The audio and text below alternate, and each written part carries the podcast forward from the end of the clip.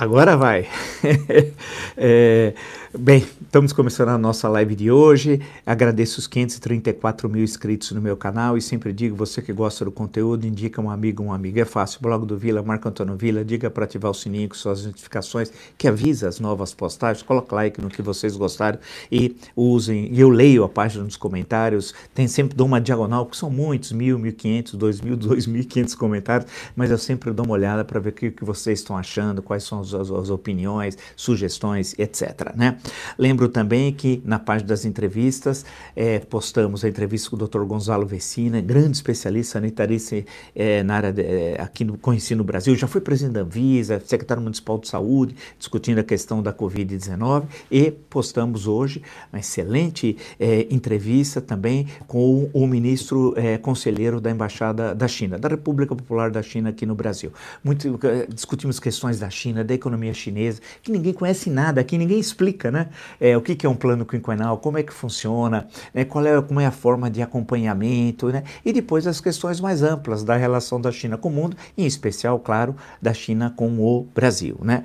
É, é, no Twitter, sempre lembro, Vila Marco Vila, Vila sempre com dois L's, né? Vocês podem nos acompanhar, temos lá mais de 700 mil seguidores. Lembro que na plataforma www.cursodovila.com.br, lá vocês encontrarão todos os cursos que nós oferecemos, né, no momento 3, História Política das Constituições Brasileiras, da 7, História Ditadura Militar no Brasil, 64 a 85, e o que é fascismo. Basta acessar, portanto, www.cursosdovila.com.br. E por fim, hoje, é, daqui a pouquinho, eu estou participando do Jornal da Cultura. Bem, vamos lá, claro que continua sendo e, e vai ser até janeiro, né, um dos principais assuntos, hoje ainda é o principal assunto no mundo, ao resultado da eleição americana, né? A vitória de Joe Biden obteve mais, ainda não sabe o número total de votos e nem de delegados, mas acima de delegados, dos 270 delegados que é necessário e que são indispensáveis para ter a maioria no colégio eleitoral. No, em termos de votos populares, ele já tem uma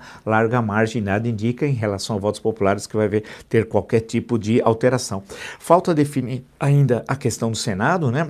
A, a, a maior parte das apurações 48 a 48, portanto faltam quatro cadeiras, porque lá são 50 estados, cada estado tem duas cadeiras, diferente do Brasil, né, que cada estado tem três cadeiras. Em certo momento da história do Brasil, nós tivemos o Senado formado por dois senadores por estado, depois foi, é, saltou para três e na Constituição de 88 também são, são três senadores. E na Câmara dos Representantes, lá dos Estados Unidos, que seria a Câmara dos Deputados aqui no Brasil, é, os democratas já têm a maioria consolidada. Bem, esse é o grande assunto e, e aí eu Trump está agindo como uma república bananeira, né? Nós já falamos isso diversas vezes, não, não, não admitindo a derrota, né?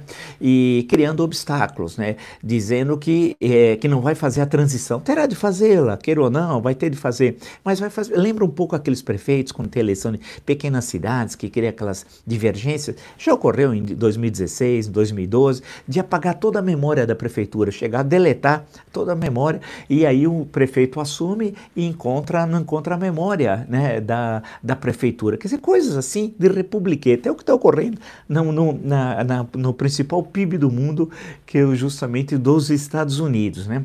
Ele está fazendo esse jogo, na verdade, pra, olhando não para Biden, para o país, para o Partido Republicano.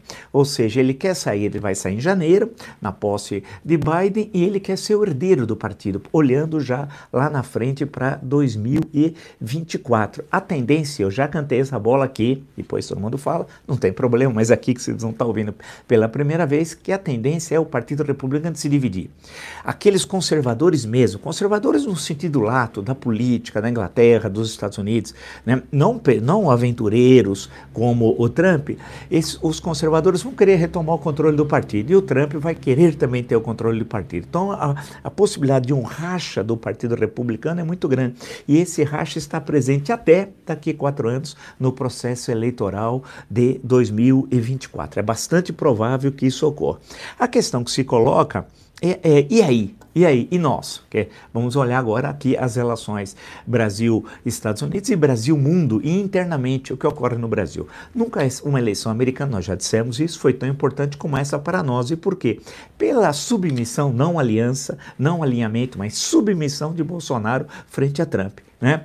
E o significado que, que e, e maléfico para a democracia que a gestão Trump é, representou para o mundo, né? apoiando ditaduras, como ele se dá bem, e ele confessou, ele se dá muito bem com o ditador da Coreia do Norte, é um negócio assim, e, e não consegue se dar bem com governantes democráticos, né? E o Bolsonaro sempre se ajoelhou, fez a, a visita, salvo engano, foram quatro rápidas visitas aos Estados Unidos, e sempre aquele ar de submissão e dizendo que estaria muito satisfeito em janeiro em voltar aos Estados Unidos quando Trump tomaria posse novamente como presidente, algo que não ocorreu.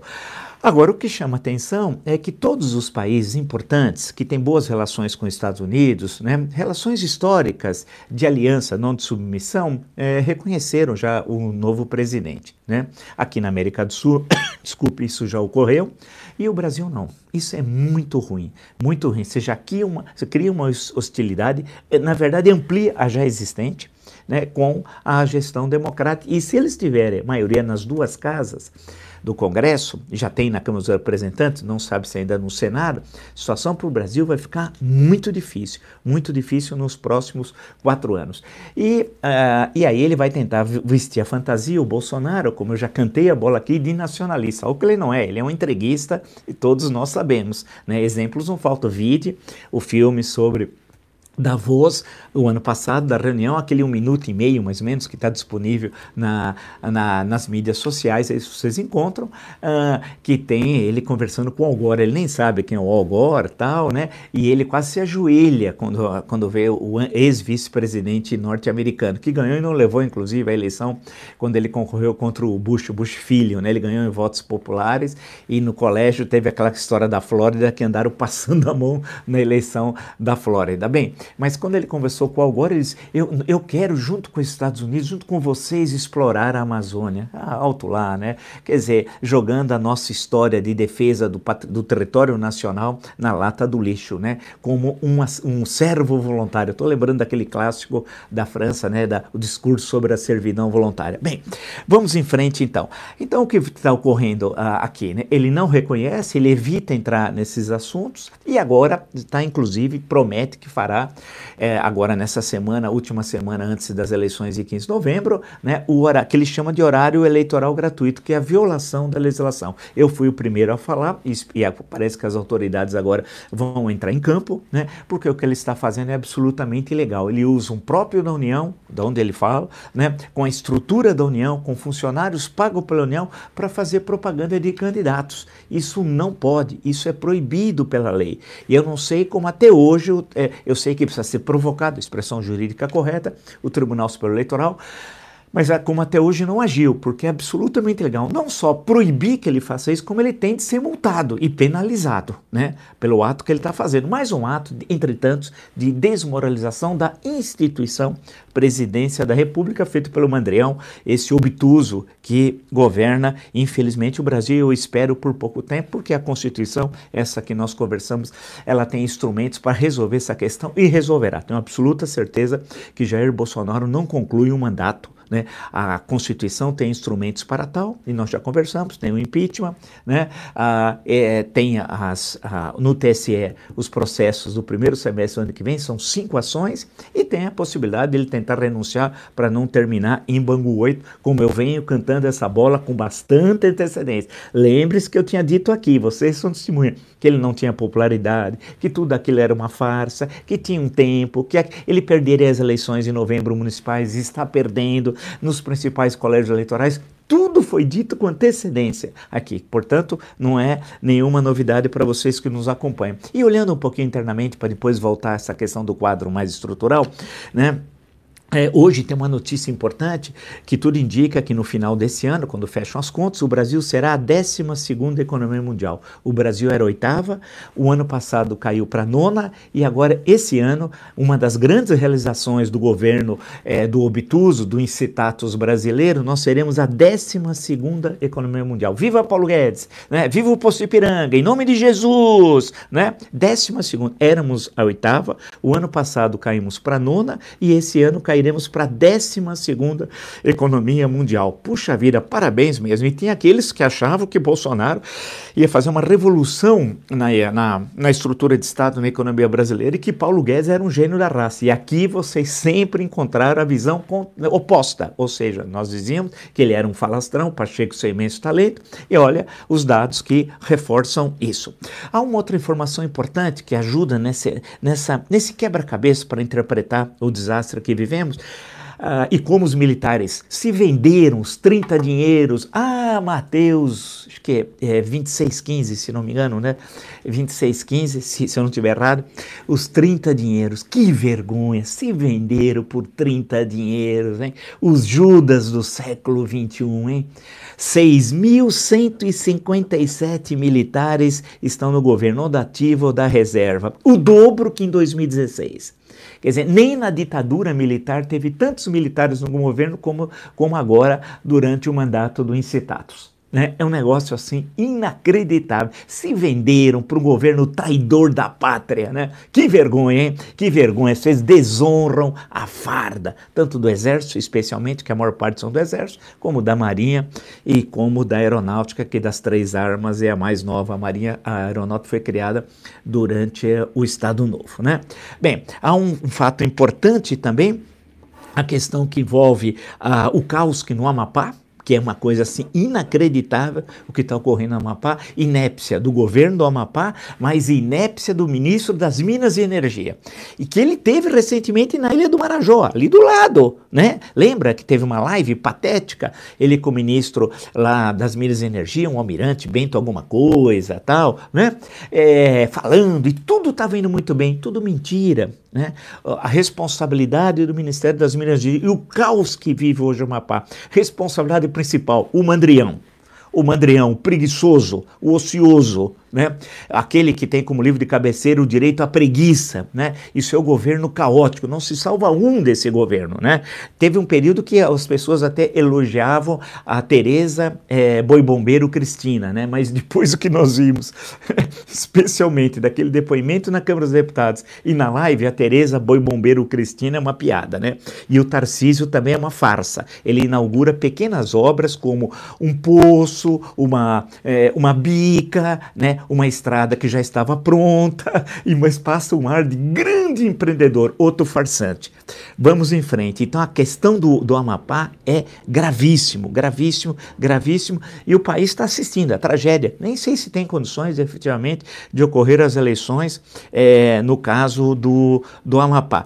Agora tem questões e, e questões aqui que são é, que volta essa questão mais geral, mais estrutural que o Estadão, estou citando a fonte o Estadão, matéria que saiu à tarde, no final da tarde, quase. Governo Bolsonaro avalia que China mira águas do Brasil. Ou seja, a sinofobia continua presente. E vai ter uma resposta. Ao que eu vi cantando a bola aqui.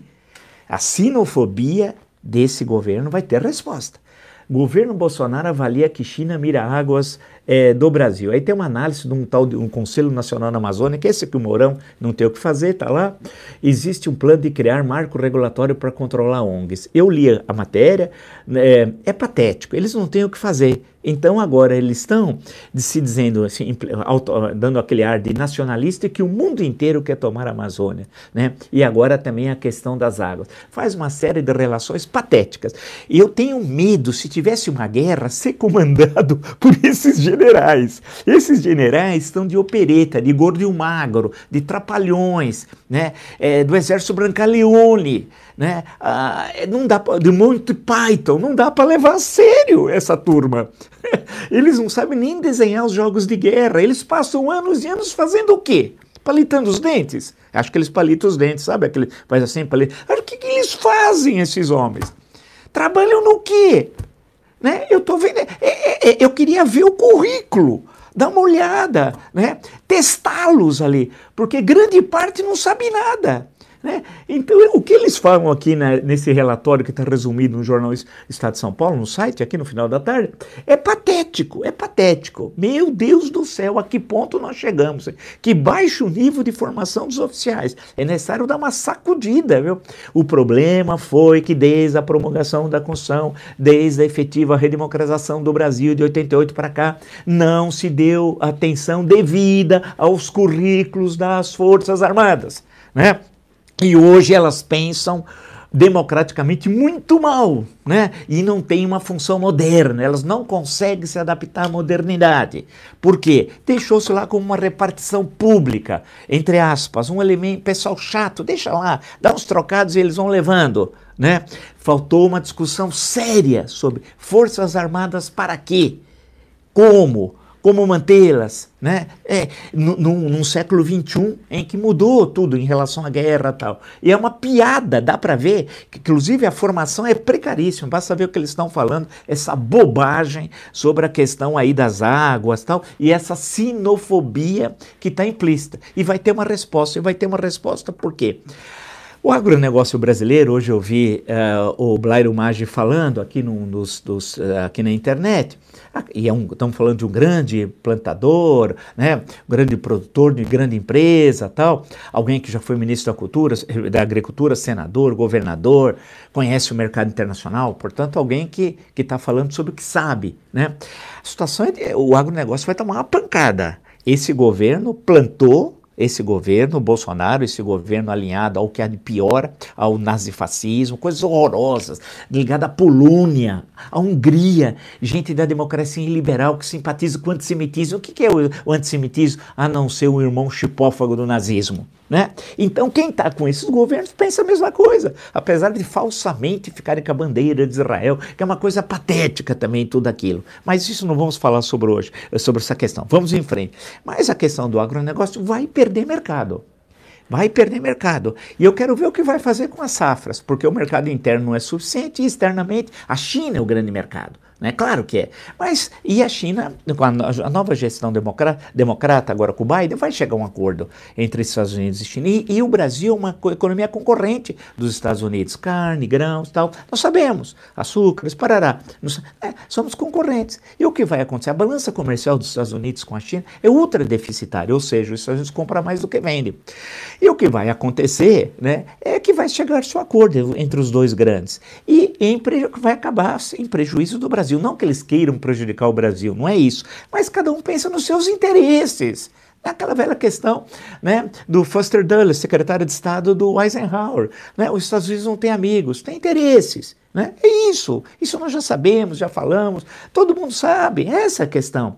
E, e o, negócio brasileiro vai perder. E vai perder por todas as razões que eu já cantei a bola com antecedência. Uma, a nova relação entre Estados Unidos e China. Outra, o acordo com a União Europeia não vai sair. Então, ampliar mercado lá pode tirar o cabo da chuva. Não só não vai ampliar, como vai perder.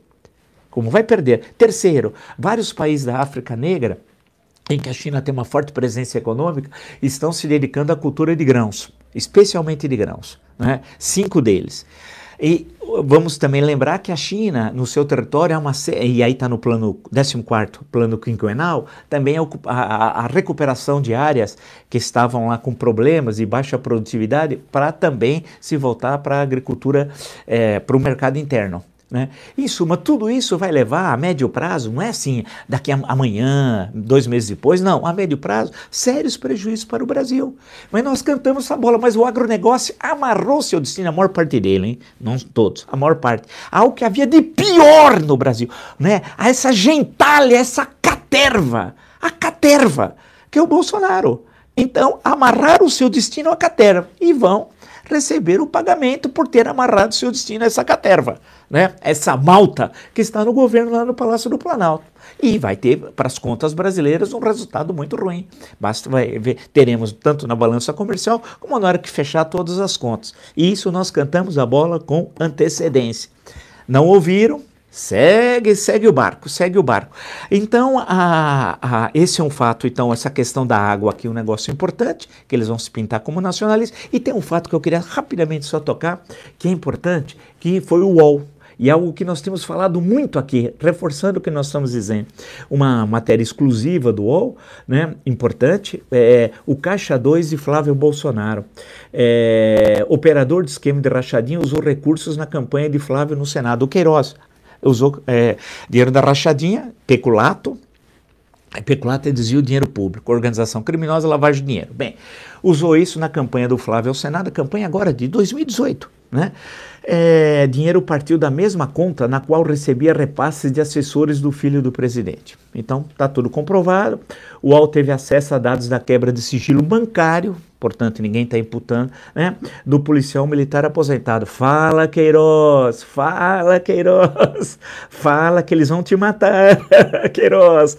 Você sabe que a barra é pesada. Falando nisso, vou, vou depois falar com vocês mais à frente, numa entrevista que nós já marcamos. Vamos tratar dessa turma aqui, com uma pessoa, um pesquisador que acabou de lançar um livro. Mas vamos deixar isso um pouquinho mais para adiante. Queiroz, você sabe com quem você está tratando. Veja para onde foi Adriano né, seu amigo, né? Trabalharam no mesmo batalhão. Bem, Flávio Bolsonaro negou que sua campanha tenha usado recurso Caixa 2. Então tem é, o policial militar Fabrício Queiroz pagou com dinheiro de Caixa 2 pelo menos quatro cabos eleitorais da campanha de Flávio Bolsonaro ao Senado em 18.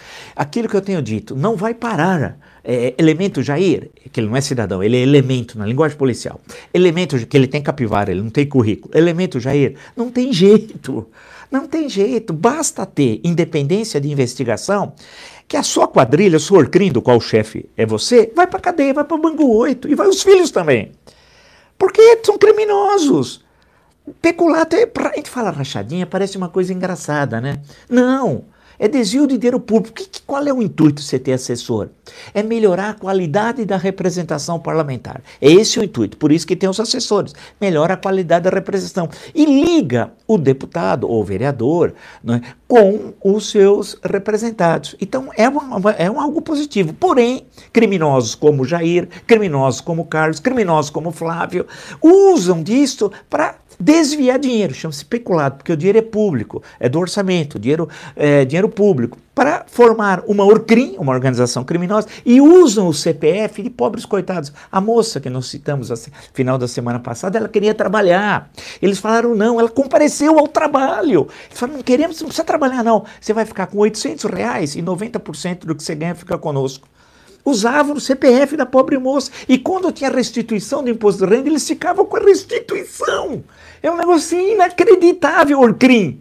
É um negócio assim inacreditável o que eles faziam. E está tudo demonstrado. Então, elemento Jair.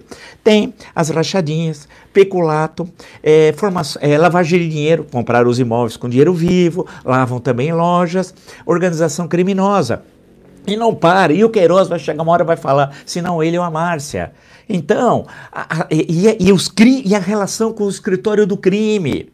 Vão aprofundar. Tem, será que tem relações com a Liga da Justiça? Ela tem uma Liga da Justiça. Tem coisas inacreditáveis no Rio. 57% do território da cidade está sob controle de milícias, cerca de 20% com o tráfico, e sobra lá uns 20, cerca de 20% para o Estado. É um negócio inacreditável. E, se o Bolsonaro é tão valentão, por que ele não enfrenta as milícias com o seu governo? Né? Por que ele não enfrenta?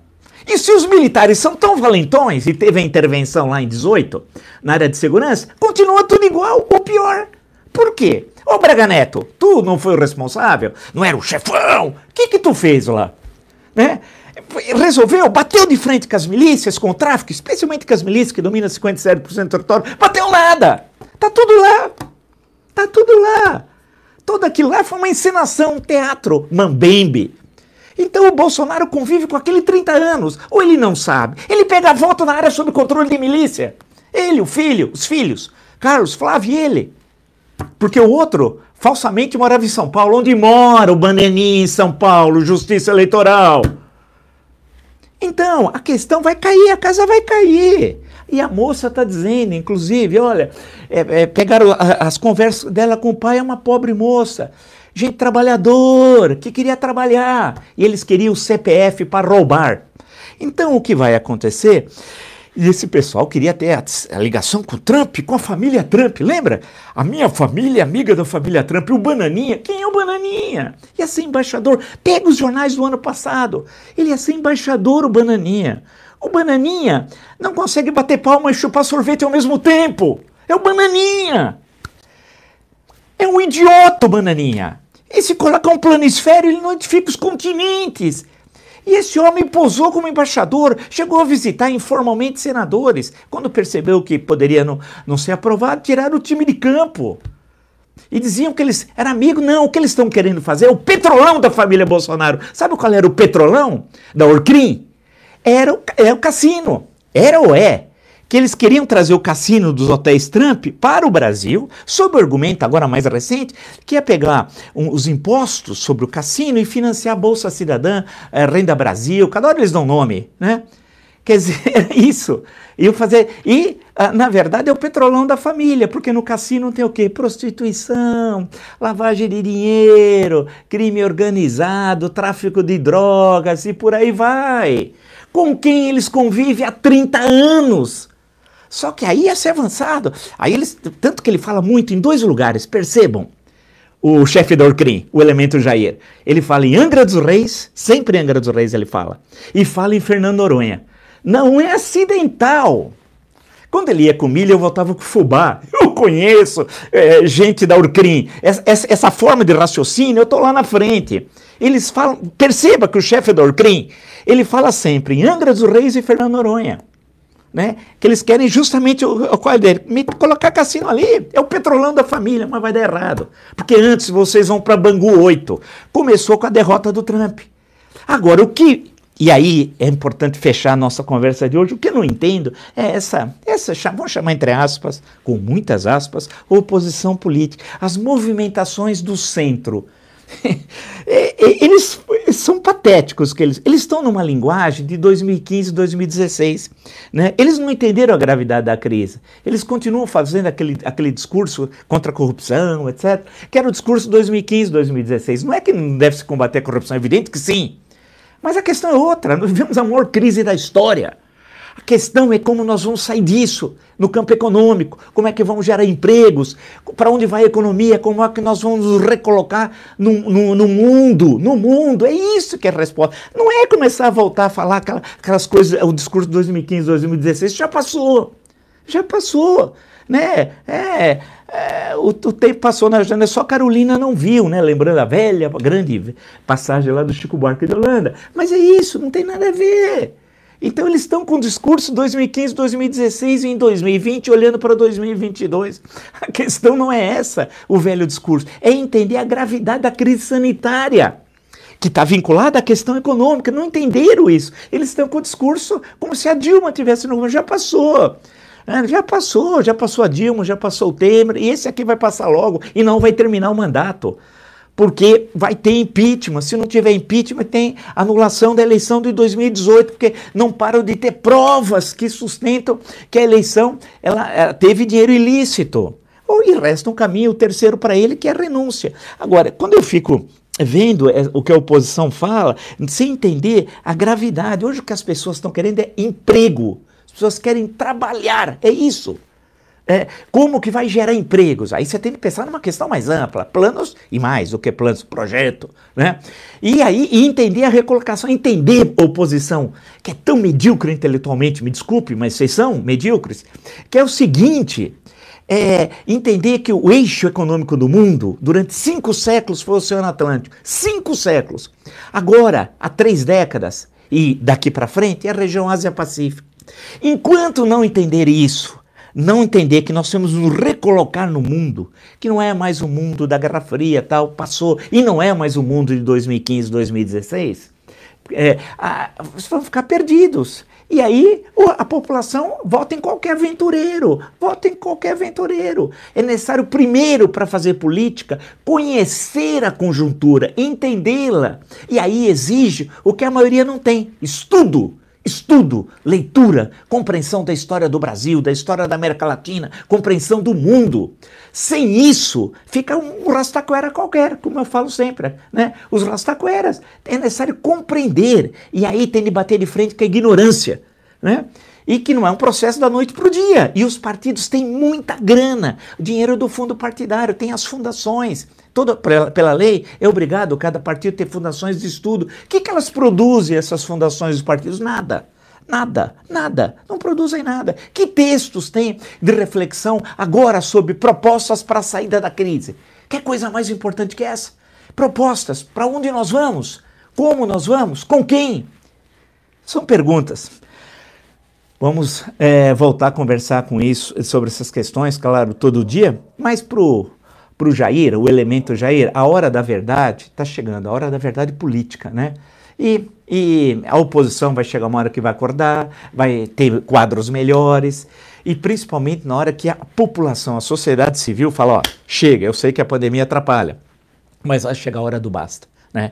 Vamos então uh, fechar por hoje, agradecer se você gostou dessa live, de tantas, tantas outras lives do meu canal. Nós somos, somos 500, são 534 mil inscritos, mais de 72 milhões e meio de visualizações. Muito obrigado, muito obrigado mesmo. E, e devo tudo isso, claro, a vocês, o interesse, o compromisso, pelas reflexões independentes, sempre, sem partido, sem partipri, sobre, sobre o Brasil. E aí indica um amigo, uma amiga, blog do Vila, Marco Antônio Vila, diga para ativar as notificações colocar coloca like no que vocês gostaram e escrever polemizar, discutir, sugerir na página dos comentários. As entrevistas, as duas últimas, do Dr. Gonzalo Vecina, muito bom sobre a discussão dos efeitos do novo coronavírus, e com o ministro conselheiro da Embaixada da China. Muito interessante, assista. Coisa de nível, que não é essas bobagens que vocês veem por aí, né?